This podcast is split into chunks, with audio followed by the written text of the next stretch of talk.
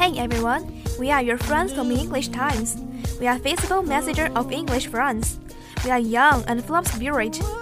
We want to enjoy life with you and promises to do a rich and colorful program for you all. Welcome to English Times. 大家好，又到了每周跟大家玩转英语的时间了。你想了解国际上的新鲜资讯吗？你想学习地道的英语口语吗？你还在为各种英语考试的听力而发愁吗？ 那就赶紧锁定每周四晚五点半的综艺节目《英语时代》吧！英语时代带你在英语的世界里玩乐逗翻天。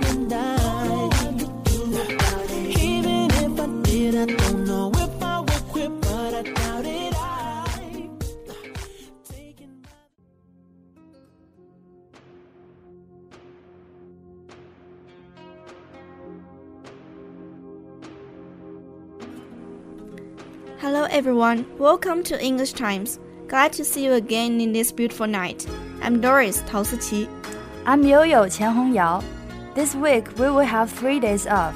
That's right, Chinese traditional feast Tomb Sweeping Day, which we call Qingmingjie in Chinese, is coming. So, at the beginning of today's edition, we are going to introduce Tomb Sweeping Day to you. Qingming is a time to remember the dead and dearly departed. More importantly, it is a period to honor and pay respect to one's deceased ancestors and family members. Because it reinforces the ethic of filial piety, Qingming is a major Chinese festival. Literally meaning clear and bright. This Chinese festival falls in early spring.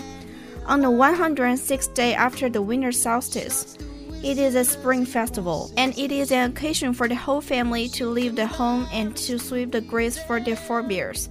Chinese being practical people, this sweeping of the graves is given an extended period, that is, 10 days before and after Qingming Day.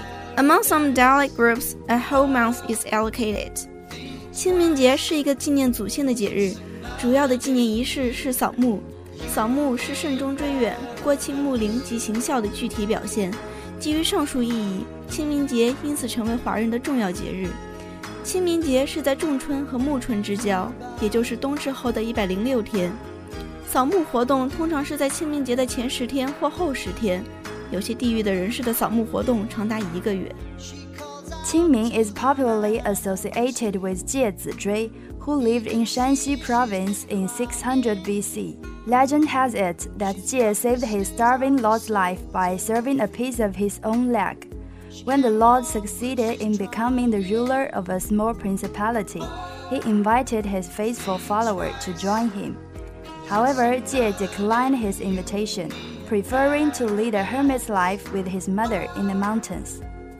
Believing that he could force Jie out by burning the mountain, the Lord ordered his men to set the forest on fire.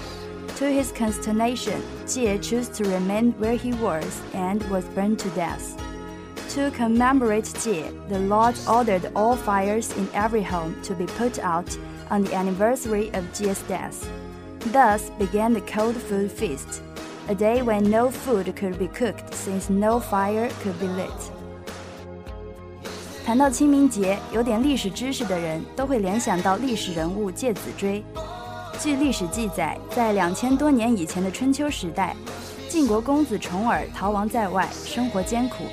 跟随他的介子追不惜从自己的腿上割下一块肉让他充饥。后来重耳回到晋国做了国君，大肆封赏所有跟随他流亡在外的随从，唯独介子追拒绝接受封赏，他带了母亲隐居绵山。晋文公无计可施，只好放火烧山。他想介子追孝顺母亲，一定会带着老母出来。谁知这场大火却把介子追母子烧死了。为了纪念介子追，晋文公下令每年的这一天禁止生火，家家户户只能吃生冷的食物。这就是寒食节的来源。The Cold Food Festival occurs on the eve of Qingming and is often considered as part of the Qingming Festival. As time passes, the Qingming Festival replaced the Cold Food Festival. Whatever practice is observed, the basic observation of Qingming is to remember one's elders by making a special effort to visit these graves, ashes, or ancestral tablets. To make the visit even more meaningful, some time should be spent to remind the younger members of the family of the lives and contributions of their ancestors, and the story of Jie Zitui who chose death over capitulation. 寒食节是在清明节的前一天，古人常把寒食节的活动延续到清明，久而久之，清明节取代了寒食节，拜介子追的习俗也变成了清明扫墓的习俗了。无论以何种形式纪念，为了使纪念祖先的仪式更有意义，我们应该让年轻一代的家庭成员了解先人过去的奋斗历史，当然还要学习介子追宁死不屈的气节。Now, since we have known the origin of Tomb Sweeping Day, don't forget to remember the dead and the dearly departed with your family members on that day. Okay, now let's come to our next module. Today, we will still introduce a movie movie to you called The Pursuit of Happiness. 当幸福来敲门. Chris Gardner is a clever salesman. His hard work and hard work but overall, no way to make a better life at home. His wife, Linda, after all, because she cannot endure the pressure of breadwinners and left Chris. Leaving only him and five year old son, Christopher, had each other. The dad ended down and the cause of failure, but also became a single father. Chris's bank account are even only $21 because lacking the money to pay the rent, he and his son had been thrust out of the apartment. 克里斯加纳是一个聪明的推销员，他勤奋肯干、努力，却总没办法让家里过上好日子。妻子琳达终于因为不能忍受养家糊口的压力，离开了克里斯，只留下他和五岁的儿子克里斯托夫相依为命。事业失败，穷途潦倒，还成为了单亲爸爸。克里斯的银行账户里甚至只剩下了二十一块钱，因为没钱付房租，他和儿子不得不被撵出了公寓。Chris finally got a stock at a prominent investment company the chance to practice. However, there is no salary during the internship. 90% of the people have no ultimate success.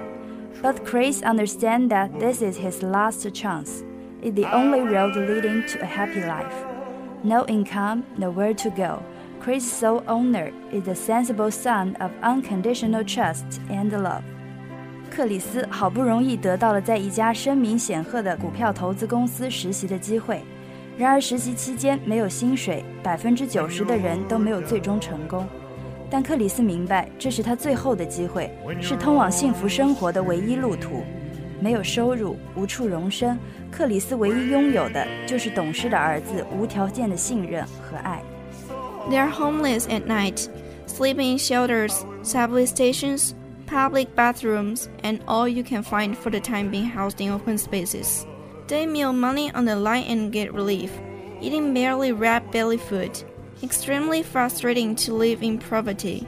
But to his son's future, in order to their own beliefs, Christies can always believe, just today, work hard enough, happiness will come tomorrow. Heaven rewards those who are righteous, Chris eventually become a successful investment professional. 他们夜晚无家可归，就睡在收容所、地铁站、公共浴室，一切可以暂且牺牲的空地。白天没钱吃饭，就排队领取救济，吃着勉强果腹的食物。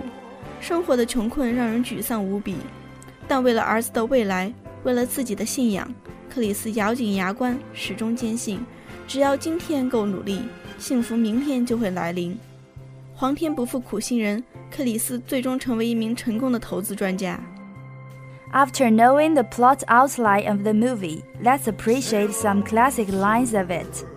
You have a dream, got to protect it. 如果你有梦想，就要守护它。People can't do something by themselves. They wanna tell you you cannot do it. 当人们做不到一些事情的时候，他们就会对你说，你也同样不能。 you want something, go get it. 有了目标就要全力以赴。I'm the type of person. If you ask me a question and I don't know the answer, I'm gonna to tell you that I don't know. But I bet you what, I know how to find the answer, and I will find the answer. 我是这样的人，如果你问的问题我不知道答案，我会直接告诉你我不知道。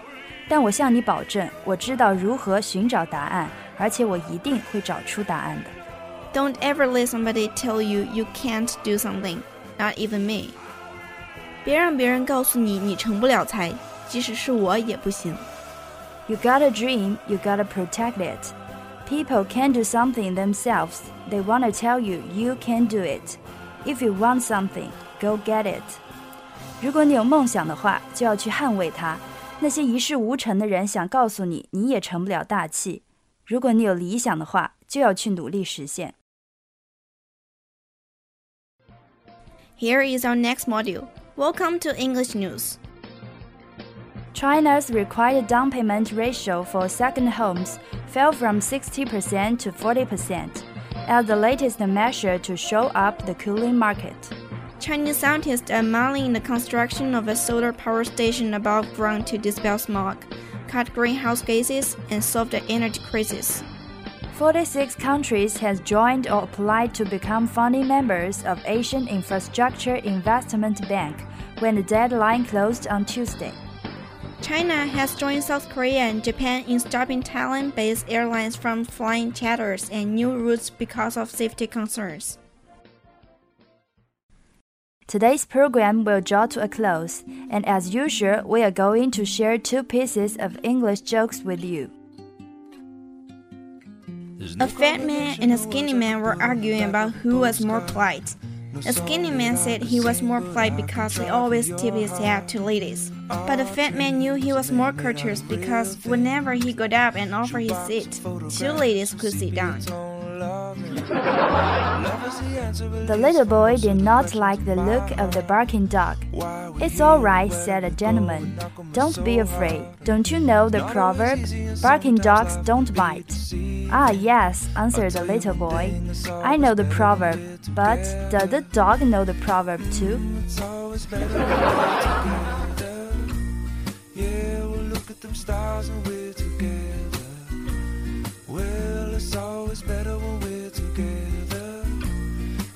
Here is all today's edition. Thank you for your company. 感谢导播何昱莹。I'm Doris. I'm Yo Yo. See you.